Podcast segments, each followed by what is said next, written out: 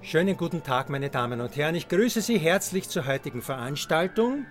Darf ich Sie nun um Ruhe und Konzentration bitten? Ganz herzlichen Dank. Liebe Freunde der Staatsoper Hamburg, heute haben wir im Podcast-Interview die Regisseurin und Spielleiterin Birgit Keitner.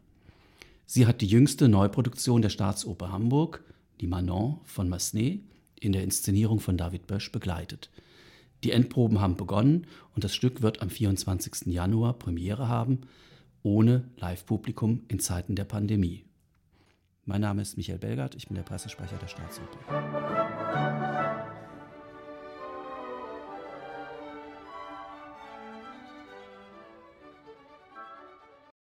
Liebe Birgit, herzlich willkommen zu unserem Podcast-Interview heute.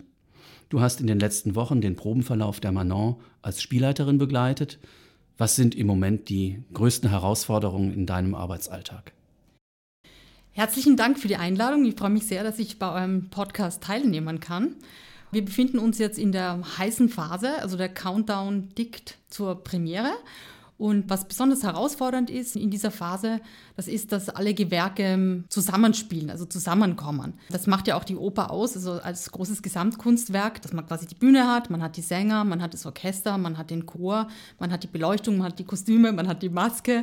Und es sind unglaublich viele Menschen, die da zusammenwirken und die dann quasi dieses Endprodukt dann gemeinsam schaffen.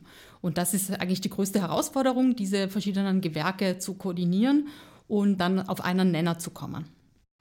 Nun sind wir sowieso im Alltag eben in einer schwierigen, einer heißen Phase in den Endproben. Zudem sind wir in der Pandemie, arbeiten bei uns unter sehr strengen Abstands- und Hygieneregeln, eben genau mit diesen ganzen Gewerken, mit dem Chor, mit den Sängern, mit dem Orchester. Da gibt es doch sicher einiges an Einschränkungen und an Herausforderungen. Ja, genau. Also wir haben versucht im Vorfeld schon, also, ähm, also durch die Konzeption, das Ganze etwas zu entzerren. Das bedeutet, dass zum Beispiel die Damen und Herren des Chores ähm, nicht auf der Bühne agieren, sondern in ähm, Logen platziert sind, von denen sie aus singen und auch ähm, also am, am, Geschehen sozusagen teilnehmen. Das ist schon mal ein großer Faktor, dass sozusagen dieses große Kollektiv auf der Bühne aufgrund von Abstandsregeln äh, wegfällt. Wir haben zusätzlich natürlich genaue, ähm, wie du es schon angesprochen hast, genaue Vorschriften, was die Abstände auf der, auf der Bühne angeht. Da gibt es sozusagen die, die Grundregel, dass so circa drei Meter sollte ein Sänger, wenn er singt, einen Abstand haben zu einem anderen Sänger. Wenn sie nicht singen, dann sind es 1,5 Meter. Und unser Regisseur David Bösch hat es wunderbar inszeniert, dass man quasi auch mit diesen Distanzen trotzdem diese körperliche Nähe herstellt. Wir sind während der Probenphase darauf gekommen, dass es manchmal sogar erfrischend ist oder manchmal sogar besser wirkt durch die Distanzen. Also ich würde sagen, es ist einfach eine neue Form von, von, von Oper und von Begegnung. Und ähm, das Schöne ist, dass man in kurzer Zeit komplett darauf vergisst, dass es überhaupt diese Abstände gibt, obwohl wir sie natürlich einhalten. Ich glaube, das ist uns sehr gut gelungen bei allen Anpassungen, bei Abständen, auf was können wir uns besonders freuen bei Manon? Oh, da gibt es sehr viele Dinge. Das ist schwierig, da jetzt was herauszupicken.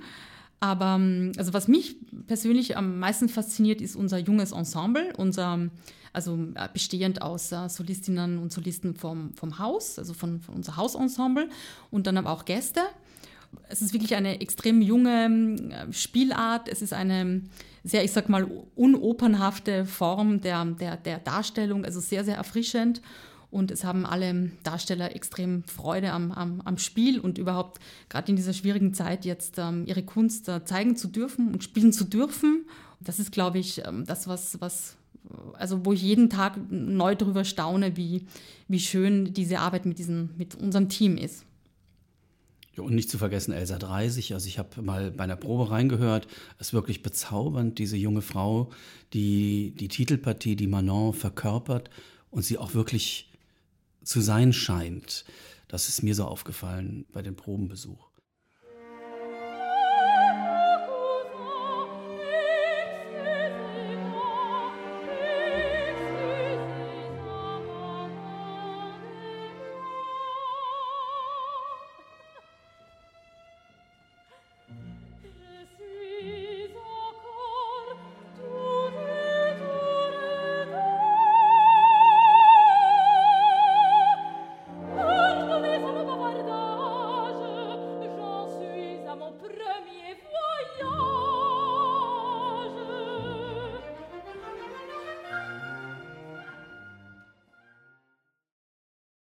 Jetzt nochmal auf die Manon zu kommen. Also Manon ist ja eine schon der sehr bekannten Opernfiguren in der Literatur. Es gibt neben Massenet auch eine Puccini-Oper, Manon Lescaut. Äh, was ist deiner Meinung nach äh, das Faszinosum an dieser Figur? Die Manon von Massenet, wie du schon angesprochen hast, ist eine extrem fesselnde Figur. Deswegen wird sie auch literarisch und auch in mehreren Opern sozusagen, also äh, beschäftigen sich mit, mit diesem Charakter. Was mich am meisten äh, irgendwie anzieht, auch an dieser, äh, an dieser Frauenfigur oder an, dieser, an dieser Figur, ist, dass sie ganz stark mit dem Freiheitsbegriff spielt. Und zwar ist es eine sehr selbstbestimmte Frau, die, die eigentlich immer für sich beschließt, wo die Grenzen sind, beziehungsweise wann sie die Grenzen brechen muss. Zu vergleichen ganz anders zum Beispiel die, die Traviata von, von La Traviata, die Violetta, die diese Selbstbestimmung gar nicht so ausleben kann in dieser von Männern bestimmten Welt. Und da ist die Manon anders. Ähm, ich finde sie auch eine sehr, sehr moderne und sehr zeitbezogene Figur, weil sie eben durch diesen Freiheitsbegriff, durch diese Selbstbestimmung und auch ähm, diese, diese Lust am Leben und, und auch natürlich die Lust daran zu scheitern, weil nur wenn man scheitert, kann, man, kann wieder was Neues entstehen. Und so äh, finde ich das sehr aus heutiger Sichtweise absolut ähm, wichtig, dieses Werk zu spielen. Wie gesagt, ich bin sehr gespannt. Die letzte Manon hatten wir in Hamburg 1929. Also es wurde Zeit für eine Frischzellenkur. Vielen Dank, dass du im Probenstress trotzdem bei uns vorbeigekommen bist und wir dieses kleine Gespräch aufnehmen durften. Herzlichen Dank für die Einladung. Es hat mir großen Spaß gemacht.